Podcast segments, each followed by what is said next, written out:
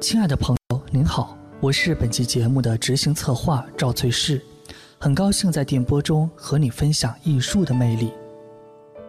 不知你是否同意，人世间最难的事情之一，就是面对选择却难以取舍。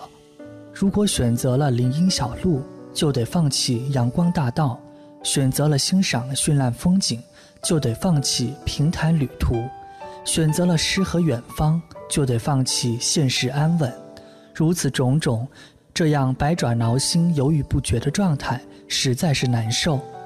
这时候或许会感叹道：“如果没有选择的话，看起来就不会有千般痛苦、万般纠结了。可是，这真的是最好的生命状态吗？”一千六百年前的东晋诗人陶潜、陶渊明对此也是非常郁闷，而更加令人惊讶的是，他花费了一辈子才找到答案。这个令陶渊明纠结一生的问题是：到底是选择做官，还是归隐田园？陶渊明出生在四分五裂的魏晋南北朝时期，这一时期是历史上有名的乱世。当时靠篡位得天下的西晋灭亡。几乎遭遇灭顶之灾的汉人，在江苏南京建立东晋，统治着江东的大部分地区，而北方经过众多塞外游牧民族厮杀后，也进入了十六国混战时期。之所以产生这样的局面，有一个很重要的原因，那就是许多人用有违常理的方式，大逆不道的篡位得天下。相对的，也必然会以一种惨烈的结局失去天下。在如此境地下，陶渊明作为一个受儒家影响颇深的人，不是没有听说过孔夫子的“天下有道则现，无道则隐”的观点。似乎生活在这样的乱世里，归隐才是最好的选择。可是建功立业的理想呢？少年壮且力，抚剑独行游的豪情呢？难道一辈子就守着祖上留下来的这几亩薄田生活吗？陶渊明不甘心，他二十九岁才得到一个江州祭酒的位置，虽然官小，但是他觉得自己可以吃苦，也可以从最基层一点一点做起。不过，陶渊明的顶头上司江州刺史王凝之。是横在陶渊明面前的一个障碍。王凝之的父亲是大名鼎鼎的书圣王羲之，生长在如此富贵的人家，王凝之没什么本事就飞黄腾达，使得他眼里门第阶级观念很重，也因此陶渊明在王凝之面前总有种矮三分的感觉。出身一般的他，觉得自己的晋升之路遥遥无期。于是，综合考量后，陶渊明决定辞职。随后，他在江西九江庐山脚下的几间茅屋里，开始了自己的田园生活。可人生的烦恼无处不在，从来不会因为出身职业而有所不同。陶渊明的妻子因难产而死，陶渊明望着远处的庐山，眼泪滴滴落下。他八岁就没有了父亲。妻子是母亲做主给娶的，那是一个农民家的女儿，憨厚朴实。陶渊明和她在一起，虽没有太多共同语言，但也单纯快乐。可现在妻子死了，陶渊明的心里空得慌。在那之后，陶渊明一边读书一边农耕，也娶了第二任妻子。不过在生下四个儿子后，因病去世，没有办法。四个孩子需要母亲，陶渊明又娶了第三任妻子翟氏，就是这个妻子陪伴陶渊明一直走到他生命的尽头。孩子们一天天长大，陶渊明心里感受到了为人父的快乐。然而贫穷的生活使得孩子们经常吃不饱，他的内心隐隐生疼。所以当接到荆州刺史桓玄的邀请信时，陶渊明没有犹豫，赴任去了。所有看似随意的选择背后，都有着不为人知的仔细斟酌。陶渊明选择放弃田园生活，继续做官，除了经济因素，也有自己的理由。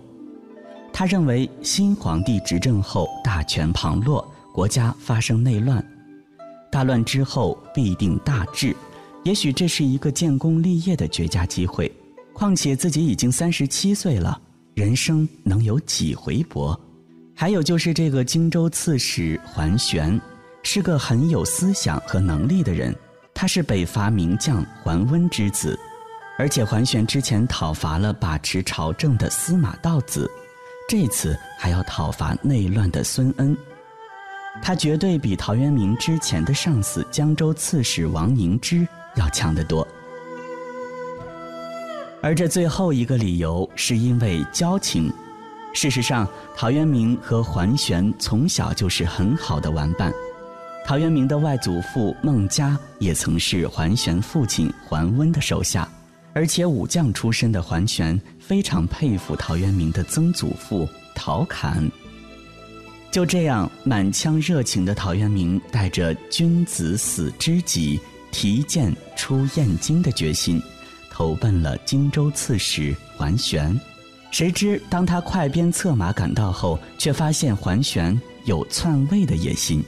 失望的陶渊明以母亲去世、回家奔丧为由离开桓玄，之后又投奔另一个乱世枭雄刘裕，才发现自己刚出虎穴，又入了狼窝。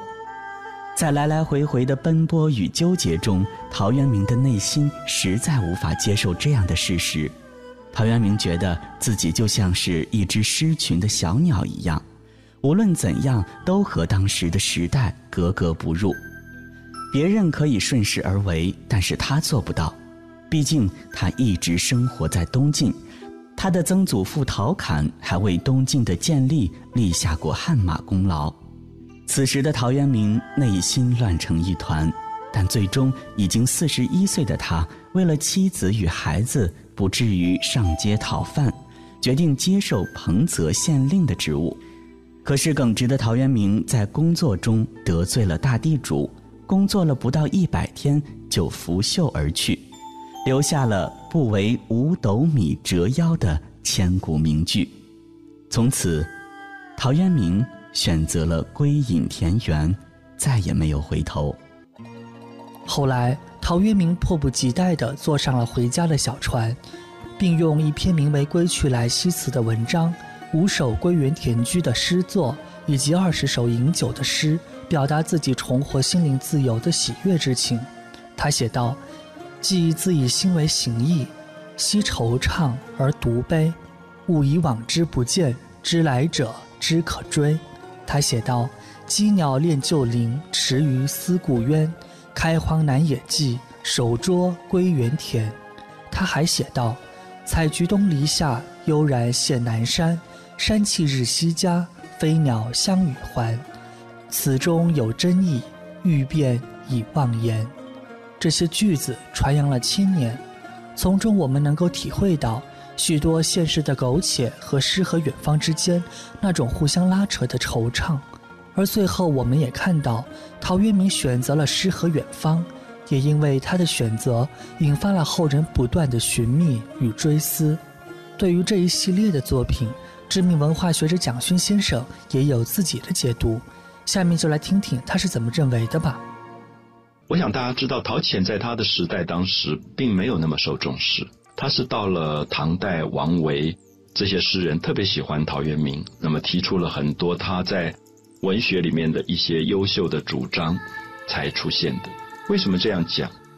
魏晋南北朝时候流行的文体叫做骈俪，就是非常的堆砌的，然后讲究工整对仗的这种修辞。那陶渊明当时不喜欢这样写诗，他喜欢写诗就用最朴素的句子啊，用很直接的话把他的心事讲出来。所以当时的流行的文体就觉得这样的作家。功力不高，因为你的诗人家一看就看懂了，都不要去查字典，好像不算是高手。所以他其实在当时并没有那么受到重视。可是到唐朝的时候，刚好因为古文运动，大家觉得好的文学作品就是让大家可以很容易懂的啊，不要弄到那么难，掉书袋，然后卖弄词句，要查字典，认为那样是不好的文学。所以唐朝的时候才特别特别的强调陶渊明是一个。非常好的作家跟诗人，因为他的文学特别的朴素。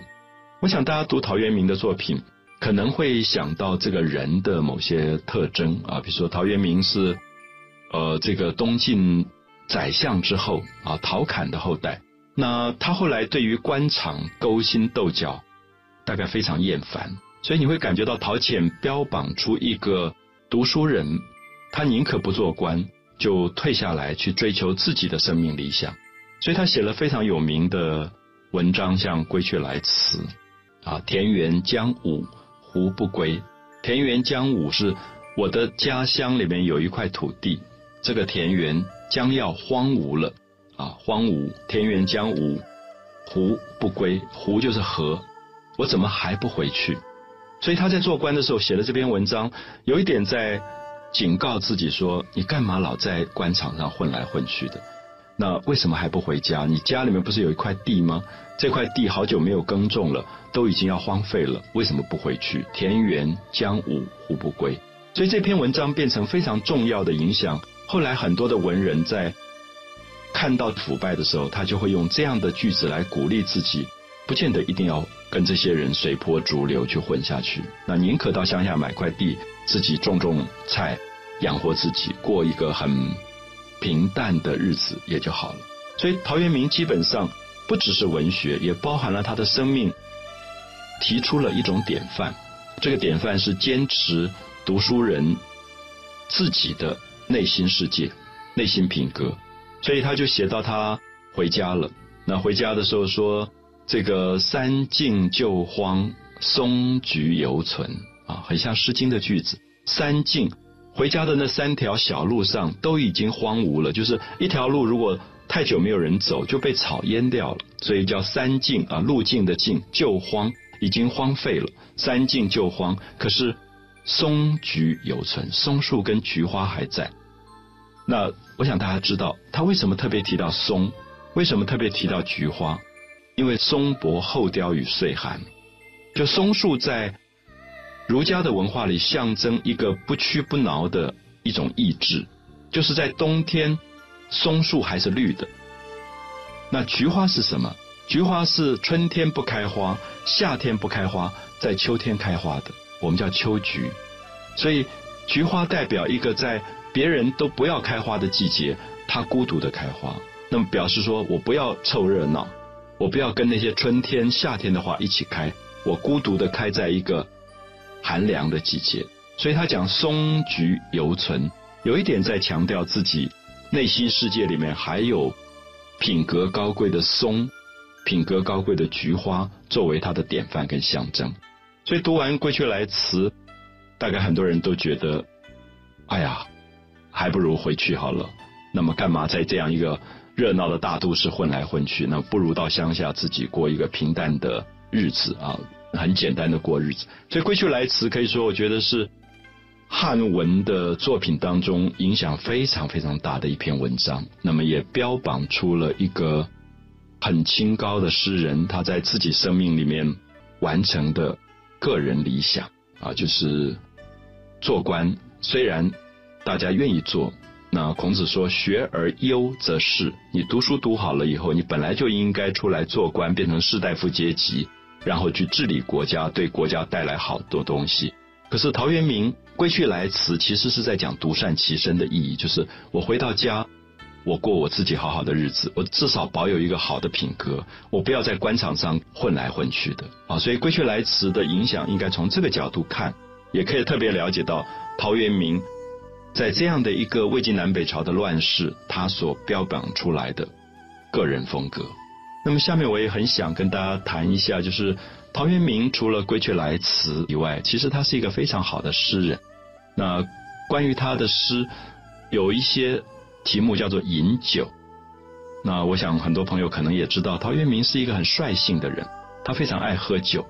关于他喝酒的故事也非常非常的多啊，就是当时他在做官啊，大家知道古代的官都是戴着一种叫做纱帽啊，乌纱帽是。有点像纱布的那种透空的一种帽子。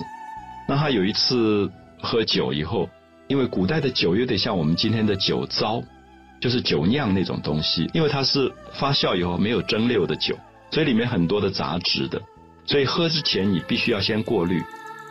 要用滤网过滤以后，你才能喝那个酒。可陶渊明因为刚做官下班，他就来不及，因为他酒瘾发了，他就拿他的乌纱帽倒过来就做那个滤网，然后就滤那个酒。后来被人家笑得半死，就觉得我拿一个官帽在那边滤酒。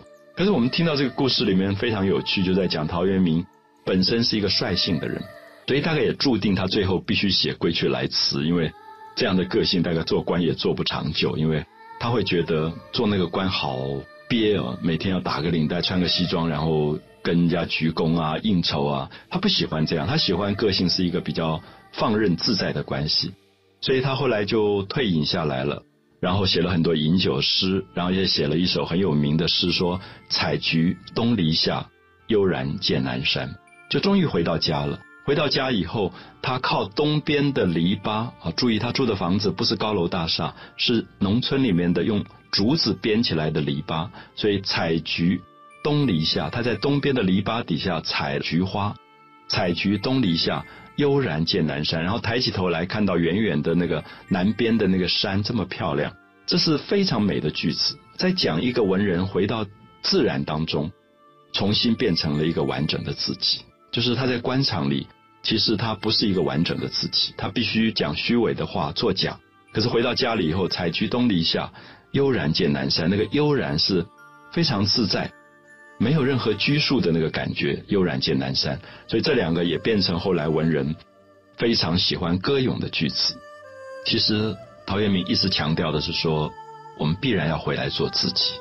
就是一个人如果没有办法把自己的部分做好，他不管在任何职场上，他都不会真正快乐。所以我一直觉得“采菊东篱下，悠然见南山”要讲的是一个对自我的寻找。我们常常听到一个人说。呃，做了一辈子伟大的、重要的事业，可是，一退休以后忽然生病，没有多久就走了。好多朋友跟我讲到这件事，我想这样的原因是因为他可能把自己所有的生命就去做职场上的东西了。可是，除了职场以外，我们有一个自己，可能是一个心灵上的自己。所以我常常会问朋友说：如果你今天不做这个工作，你会想做什么？我觉得那一个部分是非常重要的。而那个部分永远不会退休，不管你在多大的年纪，你都应该保有自己生命里面最美的那个部分。就是陶渊明说：“采菊东篱下，悠然见南山。”所以他做过官的，可他官不做以后回到家里，他看到他篱笆旁边的菊花在长，他采那个菊花，看着山水，他觉得生命里面有一个非常美好的东西。我相信这样子，陶渊明退休以后就不会立刻生病了，因为他会有一个。自己懂得安排自己生活的方式啊，所以也许大家会觉得“采菊东篱下，悠然见南山”这两个句子这么简单，可是其实并不容易做到啊。因为如果没有一个完整的自我，我们会发现一个人可能不容易放松自己。我觉得“悠然”这两个字真的就是放松啊，自己完全可以放松了。从职场上退下来以后，下班以后回来做自己的那种美学。那我下面也想跟大家介绍我自己很喜欢的陶渊明的一首诗。我喜欢他的原因是因为我觉得在这一个这么强调文体的复杂性的时代，陶渊明竟然用了一种简单到不能再简单的口语来讲他生命上的感觉。那我想我一念给大家听，大家就会发现这首诗一点都不难。他说：“人生无根蒂。”啊，人生这两个字大家知道，我们的生命无没有根，树根的根，地是花地的地。他觉得人的生命好像树没有根，好像花没有地。那根跟地是什么？就是依靠。那人生无根无地，那像什么呢？他说飘如陌上尘，就在空中飘来飘去，好像墨是田墨的墨，就是田墨里面的飘在空中的灰尘一样。飘如陌上尘，就是如果大家站在路边看到车子过去，你会看到车子后面有灰尘在卷。那么这时候你会发现，灰尘是风吹它到哪里，它就到哪里，所以它没有自己的自主性啊。所以他说：“人生无根蒂，飘如陌上尘，分散逐风转。”那分散就是我们人今天跟妈妈在一起，跟爸爸在一起，跟儿女在一起，跟丈夫妻子在一起，可他觉得。因为无常，所以不晓得哪一天会分开。分散逐风转，风在吹你，那这个风有一点在讲佛教里面的八风，就是其实不是一种我们可以控制的命运的力量，使得我们聚在一起或者散开。分散逐风转，追逐的逐啊，跟着风一起在流转，此已非常深。他说这个身体不是一个永远的身体，此已非常深。好，我们看到无常的概念出来了。这四个句子很明显的。因为受到佛家的影响，感觉到生命是无依靠的，感觉到自己的肉身本身不是一个常态的状态。就像我们今天可能去了一个丧礼，看到朋友的肉体送到火化炉拿出来就变成灰了，啊，所以他说此已非常深，觉得自己的身体不晓得哪一天就不见了。可是，在这样的幻灭跟悲观里面，基本上他还是有儒家的训练，所以他说落地为兄弟。何必骨肉亲？所以人这么悲哀，人这么无常，人这么幻灭。那么在这样的状况里，他觉得死亡随时都会来。可是至少在死亡之前，落地为兄弟，非常美的句子。就是说我们到这个人世间来，就像兄弟一样吧？何必骨肉亲？啊，我们还要验 DNA，说这个人是不是我的亲哥哥、亲弟弟，我才爱他？他觉得不必要吧？他觉得何必骨肉亲？其实每个人都像兄弟，就落地为兄弟，何必骨肉亲？我记得年轻的时候读这两个句子，觉得非常感动，因为他跟儒家的态度不同。儒家认为要老吾老以及人之老，因为儒家的爱是有等差的，先爱你自己的家人，再爱别人。可是陶渊明觉得，在这样的生命状态里，落地为兄弟。何必骨肉亲啊？不见得一定是亲骨肉，你才能够彼此相爱啊。落地为兄弟，何必骨肉亲？得欢当作乐啊。他有一点鼓励了，说：如果你高兴，你就好好快乐吧。斗酒聚比邻，你有一斗酒，你就找邻居一起来喝啊。所以他鼓励大家说：既然生命是这么短暂的，既然生命的背后其实有死亡，有空幻。那你活着的时候，你就跟大家好好的相处，啊，不要整天吵架啊，或者有纠纷。那落地为兄弟，何必骨肉亲？得欢当作乐，斗酒聚比邻。那盛年不重来，一日难再晨。盛年就是说，生命里面有最好的时刻，它不会再来的。你就是年轻一次，一日难再晨，就像一天只有一个早晨一样，一日难再晨，不会再有一个早晨。及时当勉励。你当下应该活在当下，及时当勉励，好好的过日子，好好的爱自己。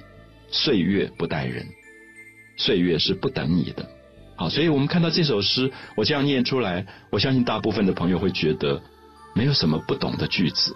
那么他这么简单的告诉人一种生命的状态，也这么鼓励大家好好的活出自己的生命最美好的这个部分。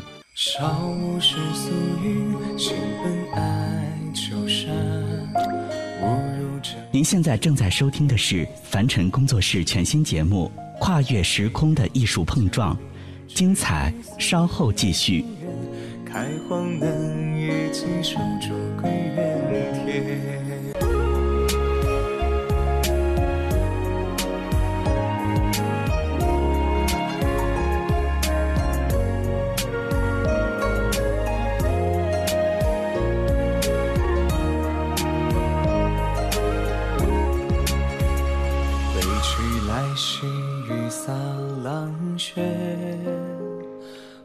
拂袖行不滴落，沾衣未曾歇。无头归卷，难遮我愿。寻几处心浮云边。山高且远，溪水喧喧。耕耘不语，何处早归？阡陌间，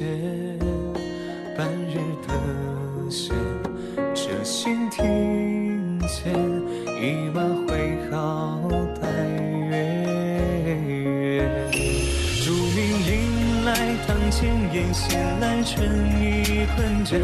小伙粗往手牵一缕茶烟，细细听客，年年千月，是我生于山水。间。